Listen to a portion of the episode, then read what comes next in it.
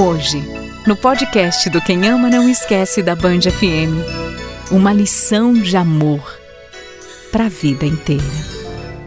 Na Band FM, quem ama não esquece.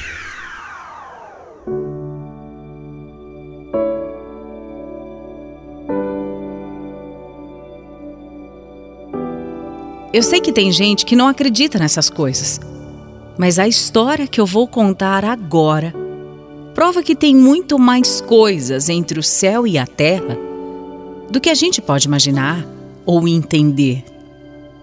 Essa é a história dos meus avós e começa há muitos e muitos anos, quando um garoto chamado José foi até a casa de uma amiga para acompanhá-la até a escola. Mas quando ele chegou lá, quem abriu a porta foi a irmã mais nova dessa amiga. O nome dela era Sueli. Assim que o José e a Sueli se viram, foi amor à primeira vista. Os dois, apesar de serem jovens, se encantaram de uma maneira tão intensa que assim que ele teve oportunidade, já pediu permissão para o pai da Sueli para sair com ela. O pai dela permitiu e depois do primeiro encontro, o José já não tinha mais dúvidas do que sentia e fez outro pedido ao pai da Sueli para namorar com ela. Os dois tiveram permissão para namorar e pouco tempo depois, o José também apresentou a Sueli para a família dele. Graças a Deus, eles a receberam de braços abertos. O namoro deu tão certo que um ano depois eles se casaram e tiveram três filhos: a Cláudia, a Carla e o Kleber. Pronto, a família estava completa. Eles não tinham uma vida perfeita, mas quem é que tem, não é mesmo? Às vezes eles passavam por algumas dificuldades, principalmente financeiras. Mas o lar deles sempre foi cheio de amor, e isso era o mais importante. O José era provedor da família e trabalhava como motorista de ônibus enquanto a Sueli cuidava da casa e também das crianças. Durante anos foi assim que eles viveram. Até que os filhos foram crescendo e começaram a viver as suas próprias histórias, as suas próprias vidas. Com o tempo, a família aumentou. Minha mãe, Cláudia, filha mais velha deles, me teve e me deu o nome de Aline. Assim, a Sueli e o José começaram a ter netos. Desde que eu sou pequena, eu vejo os meus avós como o meu maior exemplo de amor nessa vida. Apesar de já estarem juntos há muitos e muitos anos, eles sempre cuidavam um do outro com tanto carinho que dava até gosto de ver. Foram eles que foram mostrando aos netos como uma pessoa realmente deveria amar e ser amada. Era impossível pensar em Sueli sem José. De pensar em José sem Sueli. Nem a gente conseguia, nem eles mesmos. Depois de muitos anos trabalhando, meu avô finalmente se aposentou. Ele estava muito feliz por poder aproveitar um pouquinho mais da vida com a minha avó. Fazia anos que eles vinham planejando tudo, tudo o que eles poderiam fazer quando ele não precisasse mais trabalhar tanto. Aquele primeiro pagamento da aposentadoria virou um acontecimento. Todo mundo estava ansioso por isso. Foi minha mãe que ficou encarregada de levar o meu avô para pegar o dinheirinho dele. Precisava ver como é que ele estava feliz. Enfim, ele e a minha avó poderiam aproveitar a melhor idade com sossego depois de tantos anos de trabalho duro. Além disso, sempre que podiam, meus avós davam um jeito de também mimar os netos. Coisa de avós, né? Os meus sempre foram os melhores avós do mundo. Esse negócio de a minha mãe levar o meu avô para tirar o dinheiro da aposentadoria dele virou rotina. Todo mês era ela quem pegava o pai e levava até o banco. Sempre que ela chegava, ele já estava sentadinho no banco do corredor da entrada da casa deles. Ela encostava o carro, buzinava e ele vinha até ela. Mas um dia isso mudou. Um dia minha mãe chegou para buscar o meu avô, buzinou chamou por ele, mas ele não veio. Ele não respondeu. Ela chamou de novo, mais alto, e nada. Minha mãe então entrou na casa deles e o meu avô estava sentado no lugar de sempre. Mas naquele dia alguma coisa ruim tinha acontecido. Quando a minha mãe chegou perto do pai dela, ela viu que tinha alguma coisa errada. Meu avô estava com os olhos tremendo e dizia coisas sem sentido algum. Minha mãe, claro, ficou desesperada e decidiu ligar para a emergência. Quando o socorro chegou, eles disseram que existiam algumas hipóteses para aquilo que estava acontecendo, mas que eles teriam que levá-lo para o hospital com rapidez para ter certeza. Durante o caminho, o meu avô passou mal de novo e depois mais uma vez. Os paramédicos fizeram o que podiam para poder ajudá-lo. Correram ainda mais para o hospital.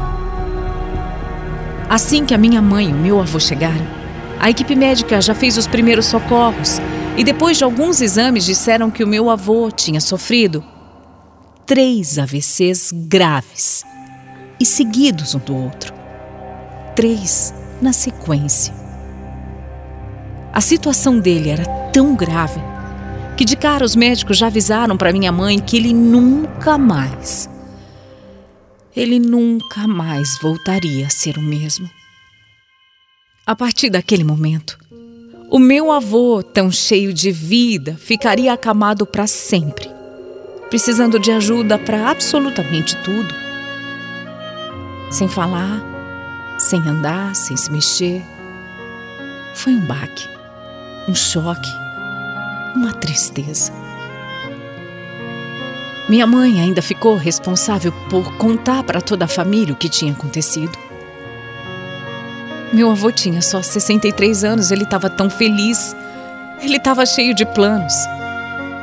Agora que não trabalhava mais, ele queria viver. Nossa, todos nós ficamos arrasados, todos, menos a minha avó.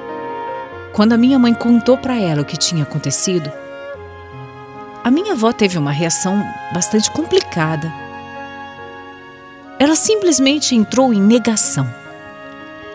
Ela se recusou a acreditar naquilo. Ela dizia que o marido dela ia ficar bem de novo e que ele só precisava que ela cuidasse dele para tudo se resolver. Para ele se curar, para ele voltar a ser José dela outra vez. Para ela, bastava que ela cuidasse direitinho para ele ficar bom. E minha avó prometeu que ia cuidar dele todos os dias, até que ele voltasse a ser o mesmo José de sempre. Mesmo todo mundo explicando com maior cuidado o estado do meu avô e dizendo que ele nunca mais ia voltar ao normal, não adiantava. O jeito que a minha avó deu para lidar com tudo aquilo foi criar um mundo na imaginação dela. Com certeza a cabeça dela fez isso para que ela não não tivesse que lidar com a dor de saber que o marido o marido não estava mais ali como ela conhecia. E ela cumpriu a promessa. Ela cuidou do meu avô todos os dias, por anos e anos. Ela trocava as fraldas que ele precisava usar, as sondas que ele tinha para se alimentar, limpava, higienizava, tudo o que você pode imaginar ela fez. Apesar de toda a situação dele ser muito triste, Durante todo aquele tempo, ele foi tratado com muito amor e carinho por toda a família. Todo mundo queria retribuir de alguma forma o que o meu avô tinha feito por nós durante a vida toda. A gente sabia que uma hora ele ia descansar. E todos nós estávamos bem preparados para isso. Mas a verdade é que não importa o quanto você saiba e o quanto você ache que está preparado. Quando isso acontece, é triste demais. Dói demais. Sete anos depois que meu avô sofreu o AVC, ele descansou. Todos nós ficamos tristes, mas nada se compara à minha avó. O estado em que ela ficou era de doer na alma. Durante o velório, minha avó falava o tempo todo que não ia demorar muito para ela reencontrar o marido, porque sem ele, viver não fazia mais sentido algum para ela. Depois de alguns dias, a gente dizia para ela parar com isso porque ela ainda tinha muito que viver. Mas a minha avó não queria ouvir. Ela continuava dizendo com convicção que a hora dela também ia chegar, ia ser logo. Era duro para ela. Mesmo que nos últimos sete anos não fosse bem aquele José que a gente conhecia, depois da partida dele, a minha avó acabou se transformando numa outra pessoa que a gente não conseguia mais reconhecer. Ela sempre tinha sido uma pessoa para cima, cheia de vida.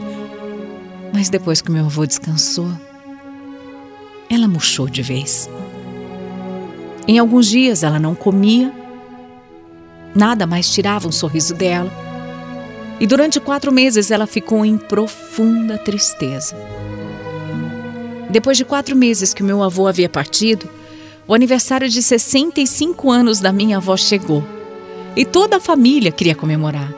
A gente preparou uma festinha para ver se ela, enfim, ficava mais feliz. Compramos um bolo, colocamos um monte de velhinhas e, na hora do parabéns, pedimos para ela fazer um pedido. Nessa hora, ela parou, ficou olhando para as velas, pensou por alguns minutos, fechou os olhinhos e assoprou. Foi uma cena tão tocante que a gente perguntou o que, que ela tinha pedido e ela, sem hesitar, contou que tinha pedido para ir embora dessa vida para ficar perto do marido dela. Na hora ficou aquele clima e a gente logo foi mudando de assunto. Naquele mesmo dia, algumas horas depois, quando eu fui colocar a minha avó para dormir, eu vi que ela estava olhando bem fixamente para a janela. Eu perguntei se estava tudo bem e ela me disse que meu avô estava ali olhando para ela, que meu avô estava ali para buscá-la. Nossa, eu eu fiquei toda arrepiada, assustada mesmo, e disse que ela só deveria estar tá muito cansada pelo dia agitado que ela teve, que era melhor ela deitar para descansar. No dia seguinte, ao aniversário dela, minha avó acordou passando bem mal. A minha mãe resolveu levá-la para o hospital. A médica examinou bem a minha avó e disse que aparentemente ela não tinha nada, mas que por precaução ia interná-la para poder investigar aquele mal-estar e fazer alguns exames. A doutora então pediu para minha mãe ir até a recepção preencher a ficha de internação. Ela foi. E quando ela voltou, coisa de poucos minutos depois, alguma coisa sem explicação acabou acontecendo. A minha avó sofreu um infarto fulminante e morreu na mesma hora. Assim, poucos minutos antes, ela tinha feito vários exames e nada apontava para nenhum problema. Mas de repente, de repente a minha avó morreu morreu um dia após o aniversário dela. Morreu um dia depois de pedir para ir embora dessa vida para poder encontrar o meu avô. Toda a família ficou sem acreditar e também muito abalada. Só fazia quatro meses que nós tínhamos perdido meu avô e agora, agora minha avó também tinha partido. Apesar de ainda sentir muita falta dela, eu tento me confortar com a ideia de que foi feito o que ela tanto queria. A minha avó não era mais feliz. E o que ela mais queria era encontrar o meu avô outra vez. Foram 46 anos juntos. E eu sei, eu tenho certeza. Hoje eles estão juntos, como sempre estiveram, e olhando por cada um de nós. Na gente, resta uma saudade imensa mas eles deixaram uma lição para todos nós sobre o que é o verdadeiro amor e como amar alguém incondicionalmente durante uma vida inteira. Quem ama não esquece. Band FM